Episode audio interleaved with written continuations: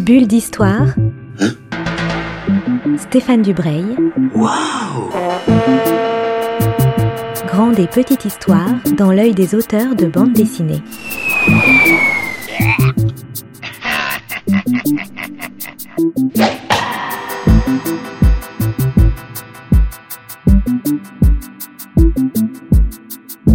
Bonjour à toutes et à tous et bienvenue dans une nouvelle bulle d'histoire. Je suis avec Philippe Peter, qui euh, d'abord est un copain.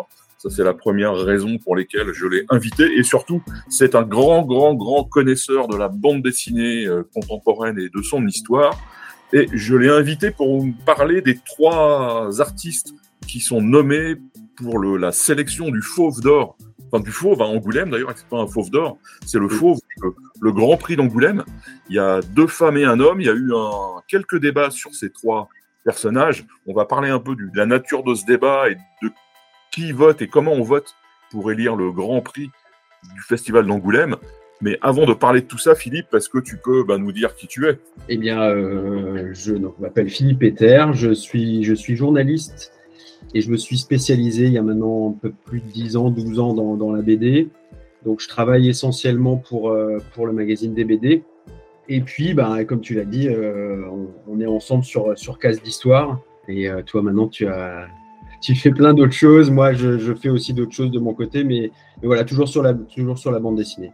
Et je précise que tu vis en Serbie en plus. Ouais, je, vis, ouais, je vis actuellement en Serbie où j'ai la, la chance de. Enfin, là, on a, on a réussi à développer des, des choses, des partenariats avec euh, l'Institut français. Et donc, normalement, si tout va bien, petite. Euh, enfin, c'est pas, pas un scoop, mais si, pour la France, c'est un peu un scoop. Il y a Pierre-Henri Gaumont qui va venir euh, dans la ville où j'habite. en marrant, remarquable auteur en plus. Voilà. Donc, donc c'est cool. Alors, on, on, va parler donc des trois, des trois artistes qui sont en lice pour le, le Fauve d'Angoulême. Il y a Catherine Maurice, Alison Bechdel et un homme, Riyad Satouf. Est-ce que tu, peux nous, présenter chacun des, de ces artistes en nous donnant un peu le, leurs caractéristiques et leur, euh, leur, leur, on va dire? Euh, bah alors, on va commencer dans l'ordre euh, que, que tu as choisi. Il n'y a pas d'ordre de préférence, hein, mais euh, donc Catherine Meurice, je pense que c'est, c'est pas la, pas la plus connue des trois, mais c'est certainement la deuxième plus connue des, des trois. Euh, notamment parce que euh, c'est une jeune autrice, hein, elle a 42 ans. Euh, là, elle a récemment, il y a, deux ans et demi, trois ans, elle a été nommée à l'Académie des Beaux-Arts. Elle a été intronisée il y a quelques mois, à peine. Il y a eu cette, cérémonie qui a été un peu en décalage pour des raisons sanitaires qu'on connaît tous. Donc, c'est important je parle de l'Académie des Beaux-Arts. C'est important parce que Catherine Meurice, c'est la première auteure ou autrice de bande dessinée à euh, entrer à l'Académie des Beaux-Arts. Il n'y a jamais eu d'auteur ou d'autrice de bande dessinée avant elle à l'Académie des Beaux-Arts.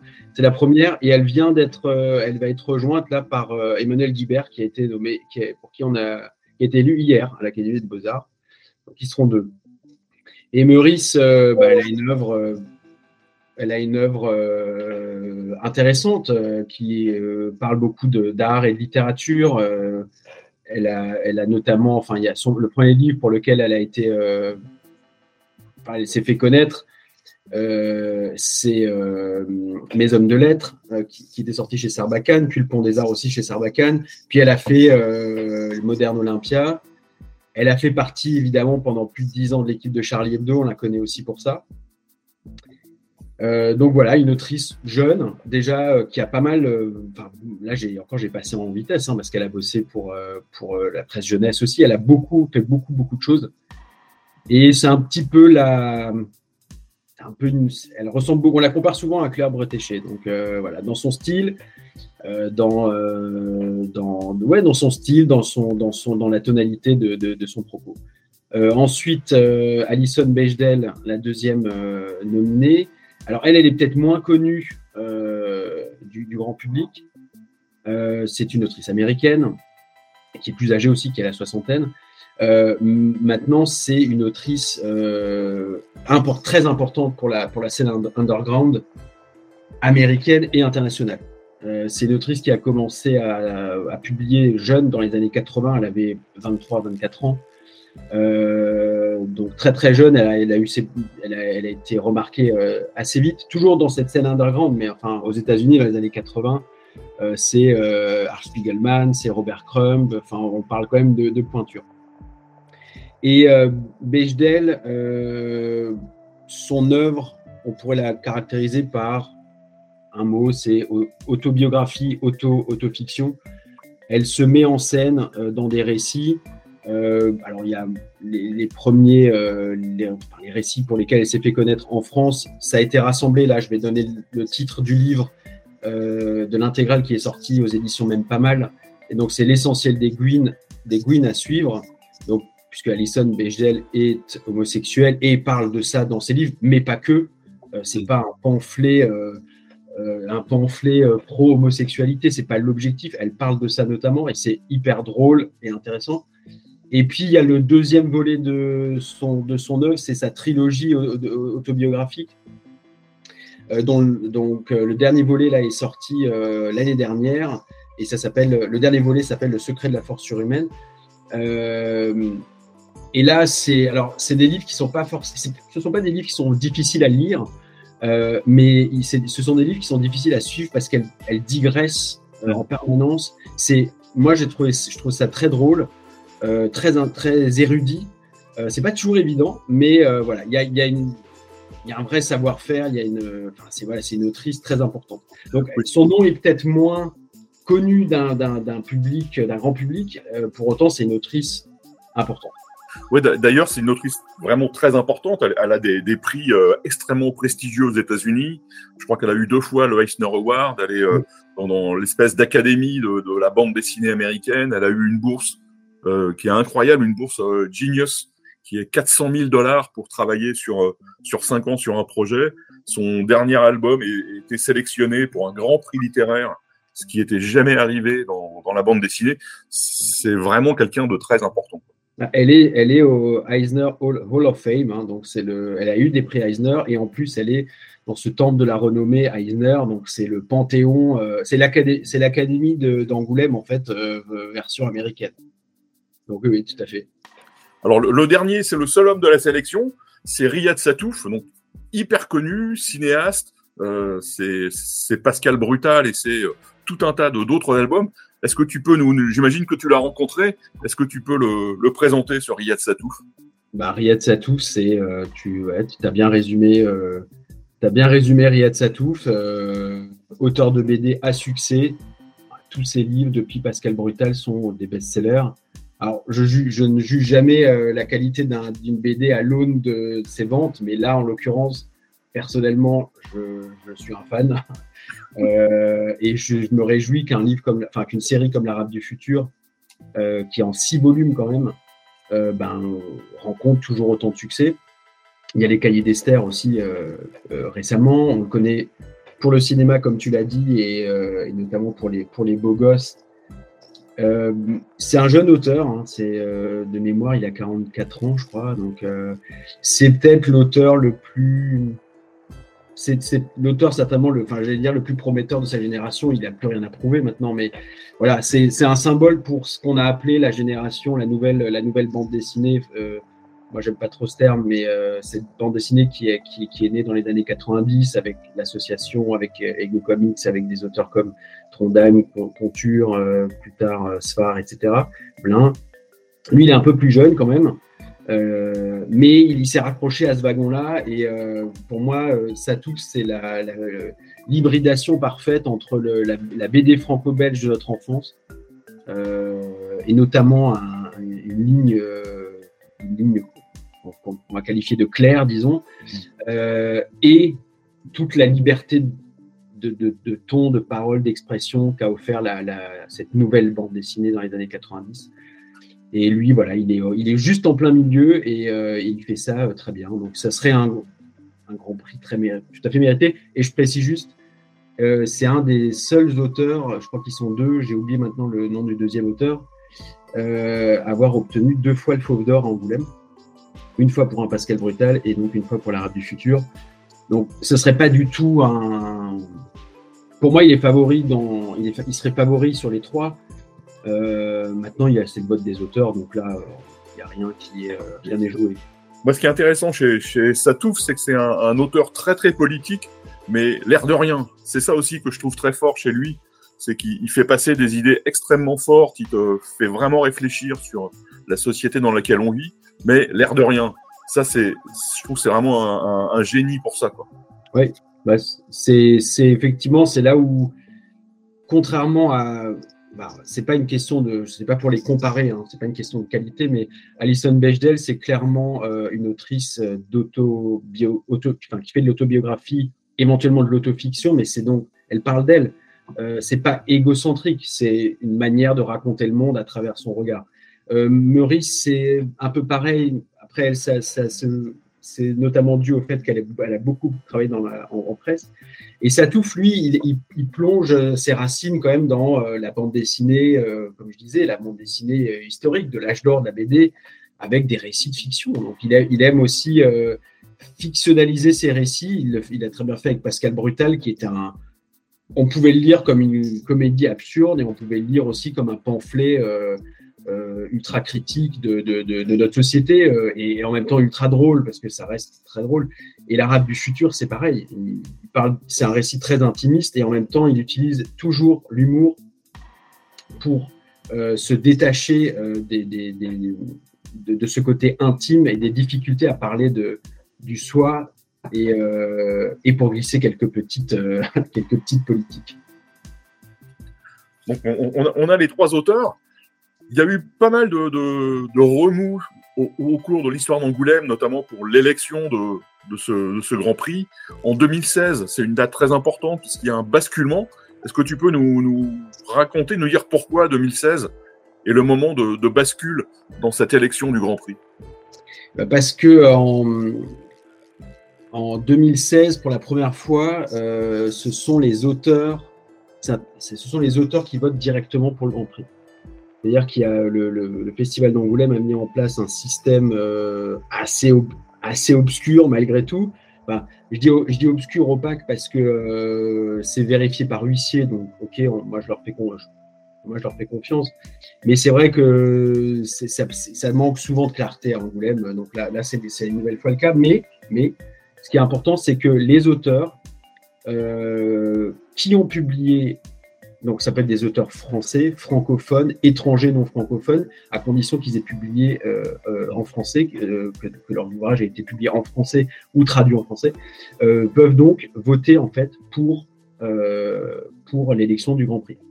Et ça, c'est un, un, Alors, on pourra toujours critiquer le système, et ce système-là en particulier, mais par rapport au système précédent, euh, je passe sur les deux années où il y a eu, euh, le, un double système. Enfin c'était un truc très bancal qui n'est pas resté. Mais le système auparavant, c'était, euh, en fait, c'était ça se fonctionnait par cooptation, puisque ce, les anciens grands prix, les membres de l'Académie des grands prix, donc les anciens grands prix, votaient pour un nouveau grand prix, une nouvelle grand prix. Euh, ce qui avait donné lieu, ce qui donnait lieu évidemment à bah, du copinage, hein, on peut le dire clairement, et ce qui a donné lieu à des. Je ne vais pas citer de nom parce que j'ai pas envie de les vexer et qu'il le il, mine de rien, il mérite d'être dans cette Académie des Grands Prix, donc tu, tu m'en voudras pas de ne pas, de, de pas oui, oui, oui, on n'est pas là pour, pour dénoncer, on est là pour, pour expliquer les, le process. Mais c'est vrai qu'il y a un certain nombre d'auteurs qui ont eu ce Grand Prix et qui d'un côté le méritent complètement, il n'y a pas de souci, mais bon, voilà. C'était trop, c'était devenu trop flou, c'était devenu trop de copinage et surtout des auteurs. Il faut quand même euh, prendre, euh, prendre conscience d'une chose, c'est que l'Académie des Grands Prix rassemblait, rassemble toujours, mais rassemblait des auteurs assez âgés et toujours plus, toujours plus vieillissants, à part quelques exceptions, Zeb, Trondheim, qu'il qu avait eu très jeune. Et les auteurs en vieillissant ont, la mauvaise habitude d'arrêter euh, progressivement de lire de la bande dessinée. Et ça, c'est assez général. Hein c'est pas tout le monde, mais c'est très général. Donc, on en arrivait à en fait tout un tas d'auteurs membres de l'Académie des Grands Prix qui en fait ne connaissaient pas du tout euh, les travaux euh, de leurs jeunes euh, homologues. Quoi.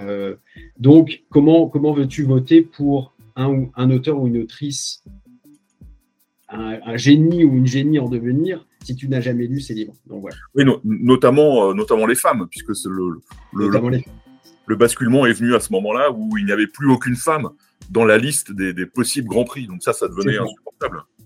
Tout à fait. Il y a, eu cette polémique, euh, cette polémique en 2013, si je ne, si je ne dis pas de bêtises. Alors là, c'est la, la, période que je voulais pas aborder tout à l'heure parce que c'est très compliqué. C'est-à-dire que le, le festival d'Angoulême décide de changer le système de vote, donc publie une, une, shortlist de 30 noms. Euh, sauf que sur ces 30 noms, il n'y a pas un seul, il n'y a pas une seule femme. Euh, donc, euh, donc, problème. Ça fait partie des nombreuses polémiques qui émaillent chaque année ou presque le, festival d'Angoulême.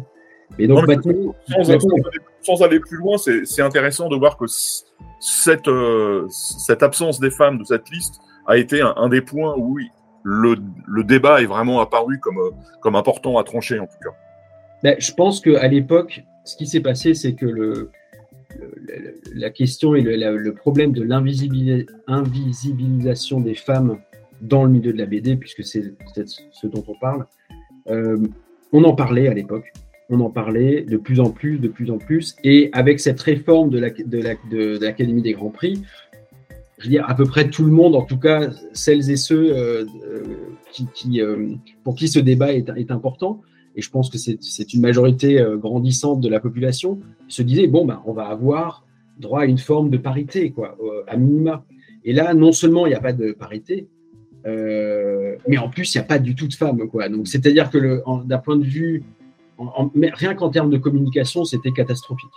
Euh, bon, depuis, le festival a fait machine, fait machine arrière. Et je pense qu'aujourd'hui, alors c'est pas officiel, hein, et puis euh, comme je disais, normalement c'est pas comme ça que ça va marcher. Enfin, c'est pas comme ça que ça devrait marcher puisque le vote est libre et sous contrôle d'huissier. Mais là, j'ai quand même le sentiment qu'on va se diriger vers euh, une alternance, un homme, une femme euh, chaque année. C'est un peu ce vers quoi on se dirige. Bon, à titre personnel, je trouve ça un peu dommage d'imposer ce rythme-là. si c'est le cas, je veux pas, encore une fois, je veux pas, je peux pas, je peux rien affirmer, mais ça me paraît, euh, ça me paraît être ce vers quoi on se dirige. Alors l'autre chose qui m'a frappé, c'est que normalement un Grand Prix, c'est comme les un peu comme les prix qu'on remet pour l'ensemble d'une carrière. C'était un peu ça au début le, principe du Grand Prix. Ça couronnait des auteurs qui avaient une longue carrière, une grosse production, une, une influence importante sur les autres auteurs de bande dessinée. Là, on, est passé depuis 3-4 euh, ans à, autre chose. On est sur des auteurs importants pour l'époque dans laquelle ils vivent. Oui, c'est sûr que on n'a qu'à prendre la liste des grands prix. Hein. Euh, le premier grand prix, c'est André Franquin. Euh, ensuite, dans la liste des années qui suivent, on a JG, on a Moebius, Sardi, etc. Là, sur les derniers grands prix, on a, on a des auteurs qui sont peut-être moins connu, certainement moins connu du grand public. Euh, pas forcément, pas forcément moins mainstream, pardon, hein, parce que euh, Rumiko Takahashi, donc c'est une autrice japonaise qui a obtenu le Grand Prix en 2019.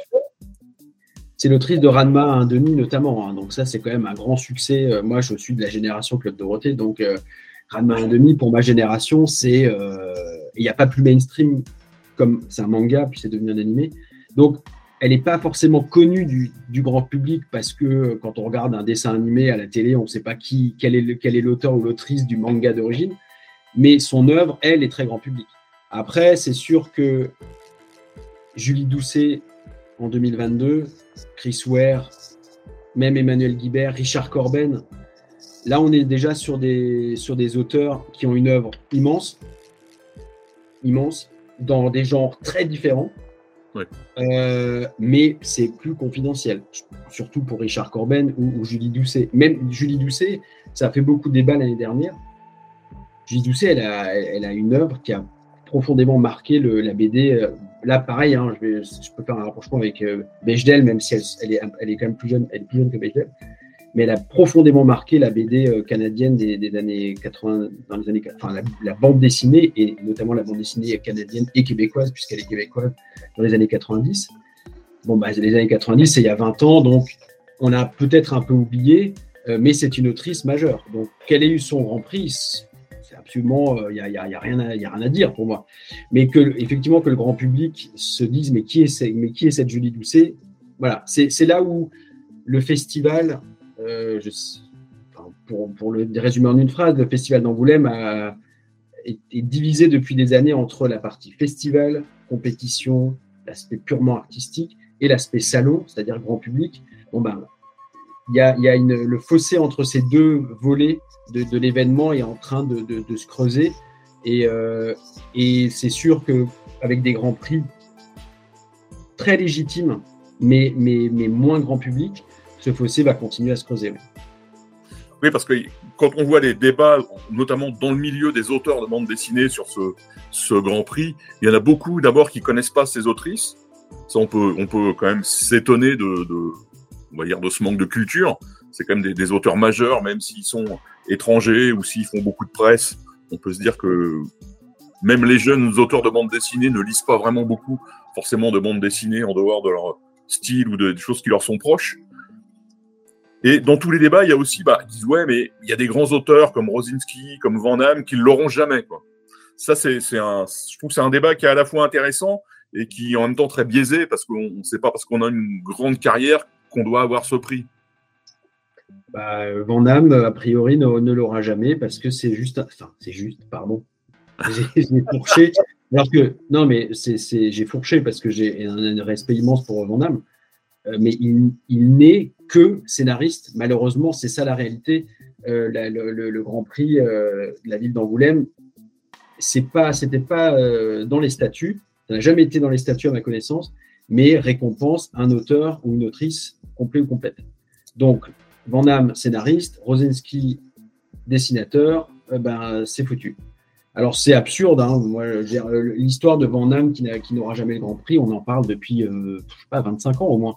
Mmh. Euh, donc moi, je trouve ça euh, personnellement absurde. Après, bon, voilà, c'est comme ça. Après, ce que, par rapport à ce que tu disais, euh, par rapport au début de, ta, de ta, remarque, les auteurs qui ne connaissent pas Catherine Meurice, surtout s'ils sont français, là j'avoue, je ne sais pas dans quel, sur quelle planète ils vivent, parce que on en a quand même beaucoup entendu parler, elle est très médiatisée. Alison Bechdel, moins, ok, elle est moins médiatisée. Elle, elle, le dernier livre qu'elle a sorti, c'était donc l'année dernière, et celui d'avant, c'était dix ans avant. D'accord?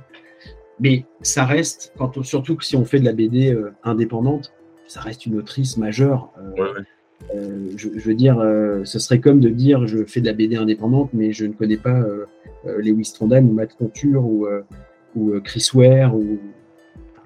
Moi, c'est une chose que je n'arrive pas à comprendre. Et puis, juste une chose, par rapport au débat dont tu parlais, moi je dis aux auteurs, allez voter. En fait, allez voter. Il y en a beaucoup qui se plaignent de, voir justement des auteurs qui ne ressemblent pas à ce que eux, la BD que eux aiment, et allez voter. Alors votez pour d'autres auteurs ou autrices. Oui, parce que ce qu'il faut dire, c'est que le premier tour, donc qui sélectionne les trois, il n'y a pas de liste. C'est-à-dire qu'on on peut voter pour n'importe quel auteur de son choix. C'est ça aussi qui est, qui est à la fois euh, dément et hyper intéressant. Oui, c'est un vote libre. Trois noms, euh, dans un ordre, je crois, ou je suis même pas sûr de l'ordre, mais en tout cas trois noms.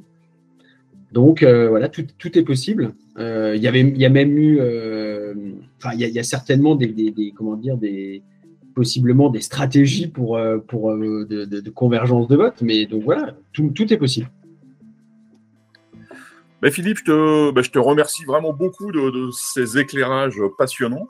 J'espère que, que, nos auditeurs comprendront mieux pourquoi les gens peuvent s'écharper sur ces trois noms et surtout, j'espère qu'ils auront envie de, de, les lire. Parce que Alison Bechdel, c'est vraiment, c'est vraiment majeur. Comme Riyad Satouf qui est connu, euh, Catherine Meurice, mais Alison Bechdel, il faut, euh, il faut lire cette, euh, cette autrice. D'ailleurs, elle était dans l'IB, je crois, une partie de l'été, il y a eu euh, des extraits de son, son, dernier, de son dernier album. Je te remercie, et je te dis euh, bah, à très vite, à bientôt. Eh ben, merci à toi, et puis euh, à bientôt aussi, ouais. en France ou ailleurs. Bulle d'histoire. Bulle d'histoire avec Stéphane Dubreuil. Waouh Une émission à retrouver le mardi et le samedi à 10h30.